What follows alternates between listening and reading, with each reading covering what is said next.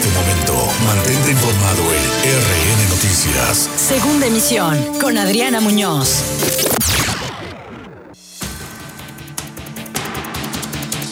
Siete de la tarde con tres minutos, es viernes 5 de febrero, por fin, fin de semana. Soy Adriana Muñoz y esta es la información en la segunda emisión de RN Noticias. Alianza Federalista de Gobernadores exigen al gobierno de México certeza de segunda dosis de vacunas anti-COVID. Ante pandemia, el secretario de Salud del Estado de Veracruz, Roberto Ramos Aló, recomienda hacer home office a periodistas. Retomará Morena debate sobre matrimonios entre personas del mismo sexo en Veracruz. Prioridad de la política energética de la Cuarta Transformación es proteger el sistema eléctrico nacional, afirma la secretaria de Energía, Rocío Nale. Propone la Coparmex protocolos de empresas seguras para reactivar el turismo. Denuncia el PAN presuntas irregularidades en el programa federal Sembrando Vida. Piden que se investigue. Mujeres militantes eh, del Partido del Trabajo rechazan a Marcos Isleño como candidato alcalde a Medellín de Bravo. Recorre el secretario de Educación de la entidad veracruzana, Senyacen Escobar García, planteles en los Tuxtlas. El ex oficial mayor de la SEP, Edgar Espinoso Carrera, será obligado a devolver 8.6 millones de pesos a la Secretaría de Educación de Veracruz. Tienda Veracruz ya está abierta al público en Plaza El Dorado, en Boca del Río. La Secretaría de Gobierno promueve así la venta de artesanías de las regiones de todo el estado de Veracruz. Aparte de Mario Marín, faltan más por ser detenidos, dice la periodista Lidia Cacho. Por falta de médicos, bloquean la clínica del Iste en Orizaba. Hoy se conmemora el 104 aniversario de la promulgación de la Constitución Política de los Estados Unidos Mexicanos.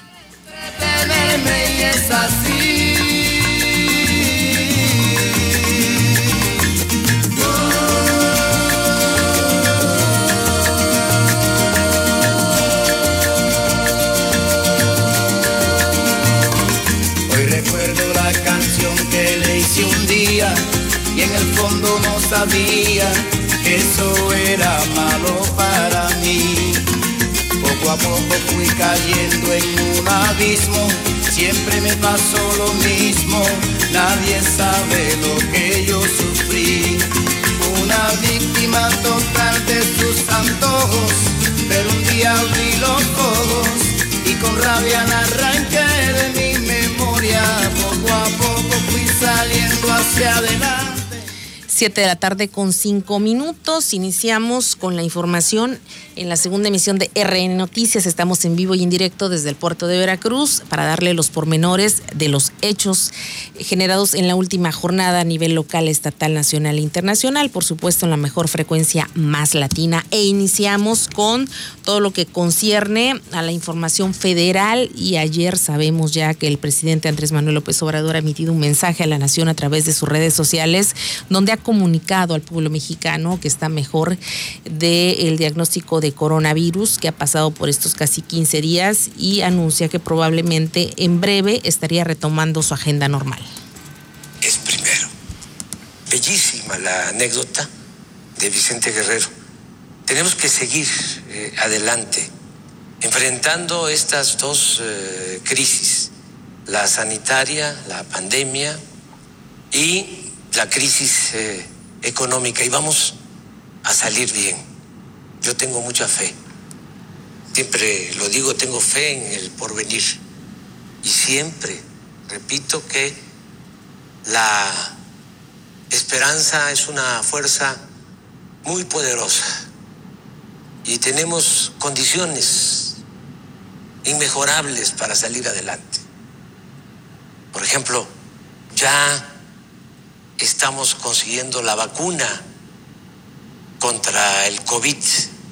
Afortunadamente hemos contado con el apoyo de farmacéuticas, de gobiernos extranjeros. Así eh, fueron las palabras de Andrés Manuel López Obrador hace escasas 24 horas cuando se dirigió a todo el pueblo mexicano para dar a conocer su situación médica ante la serie de especulaciones que eh, se están viviendo desde que anunció su enfermedad hace escasos 15 días. Y bueno, el propio gobierno de México, a través de la Cancillería mexicana, que está a cargo de Marcelo Ebrar Casaubón, de a conocer que ya están en, un franco acuerdo para... Eh, hacer la fabricación directa de las vacunas en Querétaro. Dice en un Twitter que emitió el secretario de la Secretaría de Relaciones Exteriores, Marcelo Ebrar, tengo el agrado de informar que Cancino Bio ha solicitado a la Comisión Federal de Protección contra Riesgos Sanitarios, la COFEPRIS, la autorización de uso de emergencia de su vacuna aplicada con éxito a 14.425 voluntarios en México desde octubre de 2020. Esta vacuna es de una sola dosis y será envasada en Querétaro, lo cual es muy buena noticia. Esto es parte de lo que dan a conocer y también en la reunión ministerial auspiciada para promover el acceso equitativo a herramientas COVID-19 a través del acelerador ACT, la doctora Etienne eh, reconoció el liderazgo que México tiene y subrayó la importancia de la solidaridad global para superar esta pandemia. En este sentido, también se ha referido el secretario de Salud del Estado de Veracruz, Roberto Ramos Salor, quien ha emitido un mensaje como todas las noches y bueno, eh, hizo hincapié en, en que los ciudadanos veracruzanos se queden en casa porque el sector salud ha hecho un anuncio bastante preocupante, pero ya a nivel federal. Desde hace unas semanas en los boletines o los comunicados del gobierno del estado de Veracruz se ha hecho énfasis en que Veracruz está superando gradualmente el 50% del nivel de hospitalización de hospitales eh, COVID en la entidad. Ayer la federación, a través de la Secretaría de Salud, dio a conocer que esto es real, que esta es una cifra que está preocupando a la federación y por eso se hizo el llamado al pueblo veracruzano y por supuesto a las autoridades para que aprieten las acciones y evitar de alguna forma que continúe la cadena de contagio tan disparada como se está registrando. Hasta el momento se llevan 51.544 casos positivos confirmados, como quien dice, sospechosos 11.303, que son los más graves porque estos van haciendo crecer esta red de contagios. Las defunciones han alcanzado 7.230. Imagínese usted cómo estamos en la entidad veracruzana y al respecto, el secretario de Salud, Roberto Ramos Alor, pidió que la gente haga home office, entre ellos los periodistas, porque dicen no tiene caso exponer la salud. Todos los sectores de la población para nosotros son de suma importancia. Desde luego está el de las y los comunicadores que viven en esta entidad. En el espacio de hoy queremos hacer un llamado, una convocatoria a los empresarios o propietarios de los medios de comunicación, prensa, radio, televisión, así como información digital para que no aflojen las medidas de protección sanitaria para sus colaboradores. Es decir, miren ustedes que en la medida posible también pueden realizar el trabajo desde sus hogares y a ustedes, señoras y señores periodistas, exhortarlos, invitarlos a proteger y cuidar su salud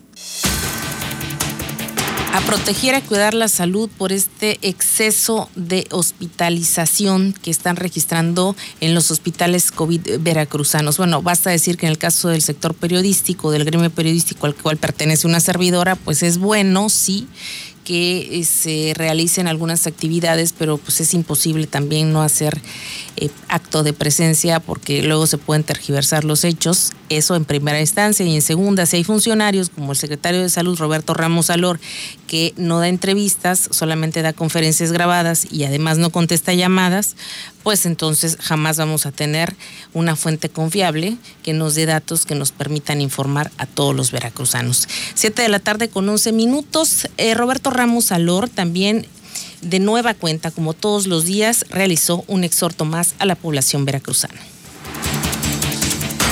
Queridísima familia veracruzana, recuerden que tenemos que seguir con las medidas establecidas por las alertas preventivas. Ya se está trabajando en la cuarta alerta para que precisamente el 14 de febrero se eviten eventos que pongan en riesgo la salud y la vida de nuestro pueblo.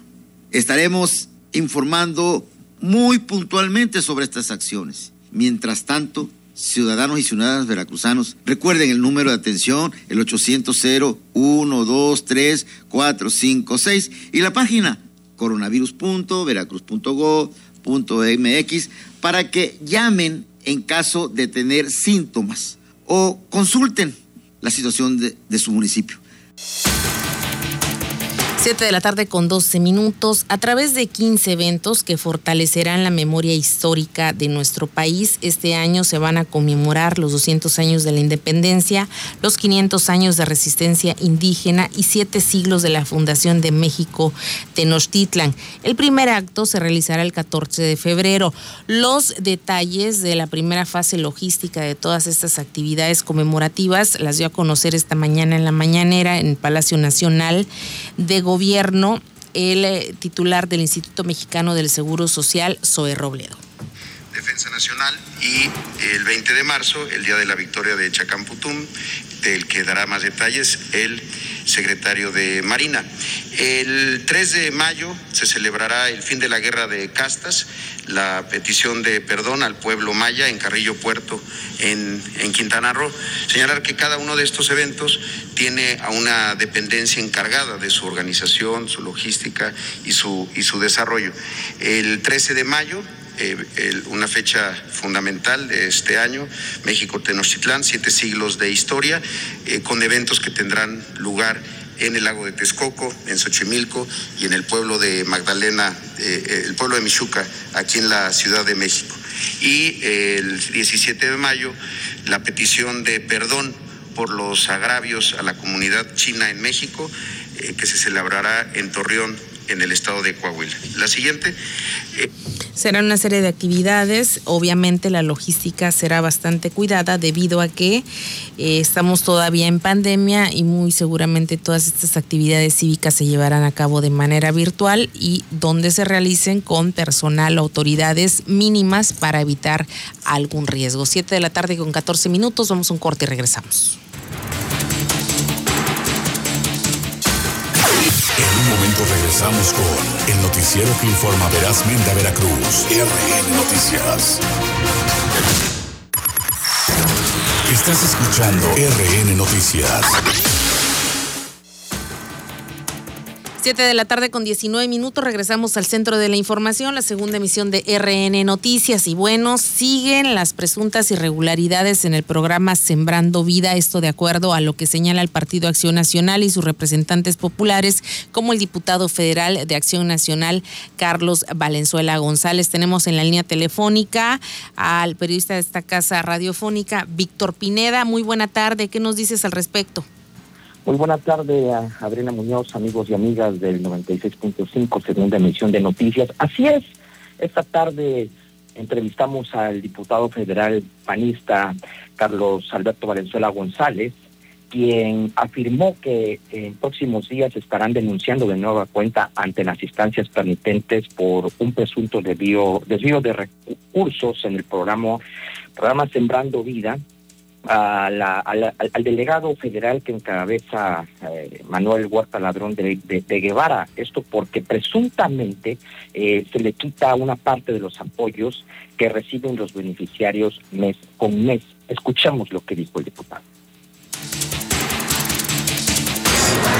Fichas, fichas encontramos en Morena, en la Secretaría de Bienestar, está lleno de fichas de de todos los partidos políticos, lo que no quisieron en, el PAN, en el PRI, en el PRD, de eso se llenó la Secretaría de Bienestar. Y lamentablemente pues nos damos cuenta después de un trabajo eh, por parte del grupo parlamentario del Partido Acción Nacional, donde empezamos a verificar todos los procesos, todas las reglas de operación de los, de los distintos programas sociales implementados por el gobierno y nos damos cuenta de una estafa maestra que presentan desde el programa Sembrando Vida, algo que ya desde hace varios meses su servidor había denunciado de manera particular ese programa, el programa Sembrando Vida, que se ha prestado a desvío de recursos, se ha prestado a beneficiarios fantasmas, se ha prestado a corrupción por parte de las personas que están integrando esta Secretaría de Bienestar, se ha prestado al a la, sordera del delegado Manuel Huerta. Bien, Víctor, son varios señalamientos los que realiza el diputado federal del PAN, Carlos Valenzuela. Así es, Adriana. Fíjate que, bueno, manifestó que en los moches, así lo denominó él, a los beneficiarios del programa Sembrando Vida se detectó desde el mes de junio pasado, esto del año 2020. Y pues bueno, eh, reiteró que en el caso de estos moches, en el programa Sembrando Vida se denunciará ante la Auditoría Superior de la Federación e incluso ante la Fiscalía Anticorrupción del Estado de Veracruz para que se investigue porque se les descuenta, dice él, los 500 pesos a los beneficiarios y el cual es el destino y, el cual, bueno, no se sabe cuál es el destino de ese de ese descuento de ese moche, de Adriana. Bien, pues veremos más adelante cuál es la reacción eh, por parte de la Delegación de Bienestar y obviamente qué explicación da este tipo de señalamientos el delegado federal Manuel Huerta. Gracias, Víctor, que tengas muy buena tarde. Buenas tardes.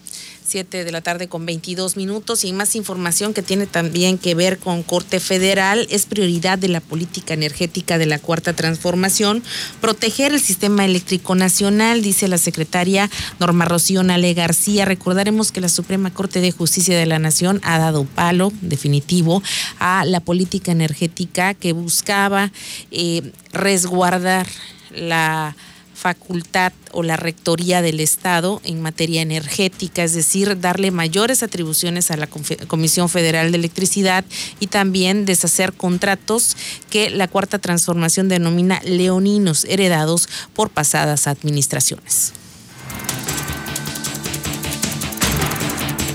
Esa política va de acuerdo a la seguridad del sistema eléctrico nacional el sistema eléctrico nacional, que son todas las líneas de transmisión, el despacho, la generación, debe de tener una seguridad a través del CENACE, que es el Centro Nacional de Control Eléctrico, que es el que distribuye la electricidad. Entonces, la primera postura de política fue, tenemos que asegurar la seguridad del control eléctrico. La red eléctrica en México, que son todas las líneas de transmisión, ha demandado su récord máximo 50 mil megawatts, que fue en junio, cuando hace muchísimo calor, junio del 2020, 19-20. Y la CRE dio permisos por 132 mil megawatts. Eso nosotros tenemos que poner un ordenamiento.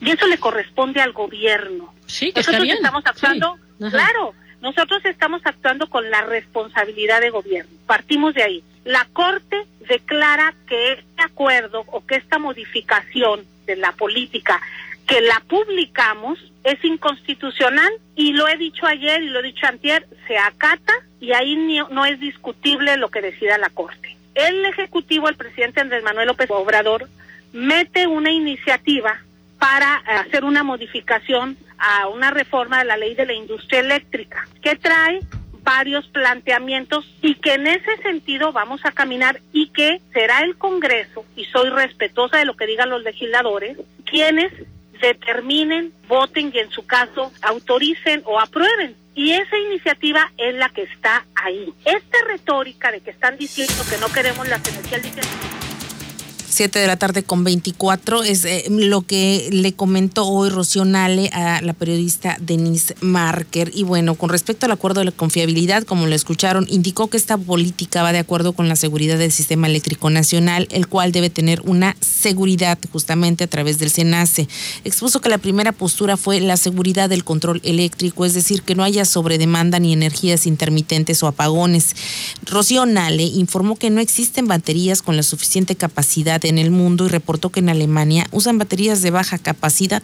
Agregó que la red eléctrica en el país ha demandado su récord máximo que fue en junio de 2019 y 2020.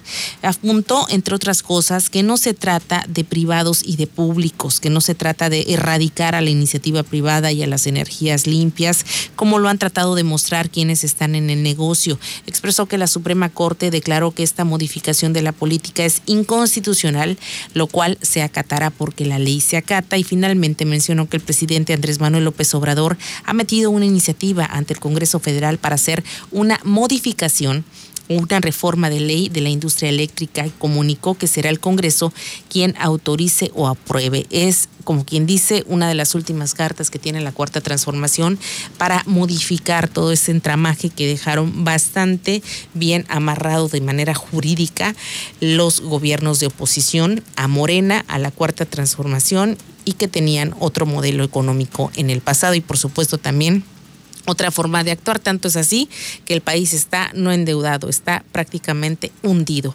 Siete de la tarde con 26 minutos. El secretario de Educación de Veracruz Senyacen Escobar García recorrió varios planteles en la zona de los Tuxtlas.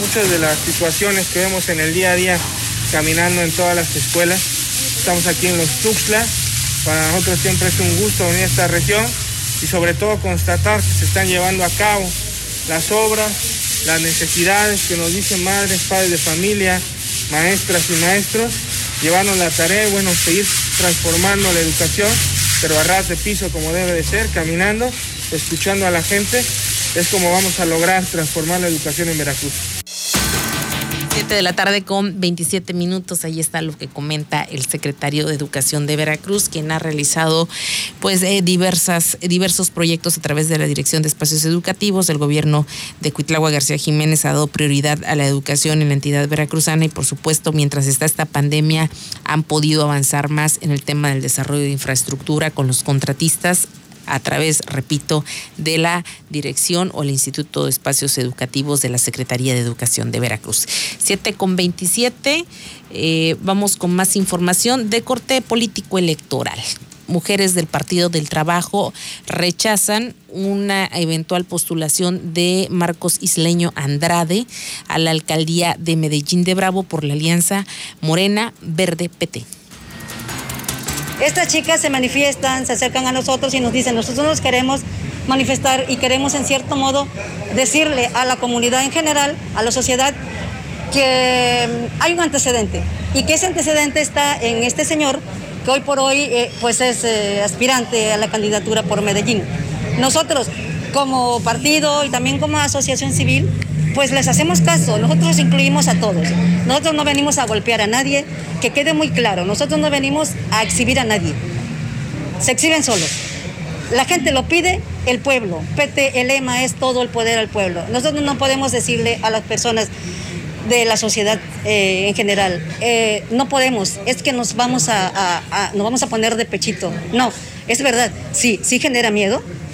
Hoy por hoy toda la gente, tú lo sabes como periodista, la violencia tan grande que existe, sobre todo en nuestro estado, que está en los primeros lugares. Soy madre, soy política, soy profesionista, pero sobre todo soy un ser humano, un ser humano muy correcto, muy concreto, muy respetuoso y muy formal. Si las jóvenes en este momento se quieren manifestar y se acercan a nosotros, nosotros las atendemos. 7 con 29 y es que recordarán que en 2017 una expareja eh, personal de Marcos Isleño Andrade lo denunció ante la Fiscalía en ese entonces, Procuraduría del Estado, por presunto, eh, presuntos golpes y maltrato. Entonces, todo esto se ha dirimido ante las instancias correspondientes y obviamente ante este eh, bagaje que trae Marcos Isleño Andrade, pues las mujeres del Partido del Trabajo o un sector de la militancia femenina del Partido del Trabajo rechaza contundentemente que pueda ser el candidato propuesto por la Alianza Morena, Partido del Trabajo y Partido Verde Ecologista de México a la alcaldía de Medellín de Bravo. 7 con 30 nos vamos, que tenga un excelente fin de semana. Nos escuchamos el próximo lunes en punto de las 7 de la mañana en la primera emisión de RN Noticias. Incontables son las veces que he tratado de olvidarla y no he logrado arrancarla ni un segundo de mi mente porque ella sabe todo. Ya estás informado en el noticiero que informa verazmente a Veracruz. RN Noticias. Segunda emisión con Adriana Muñoz.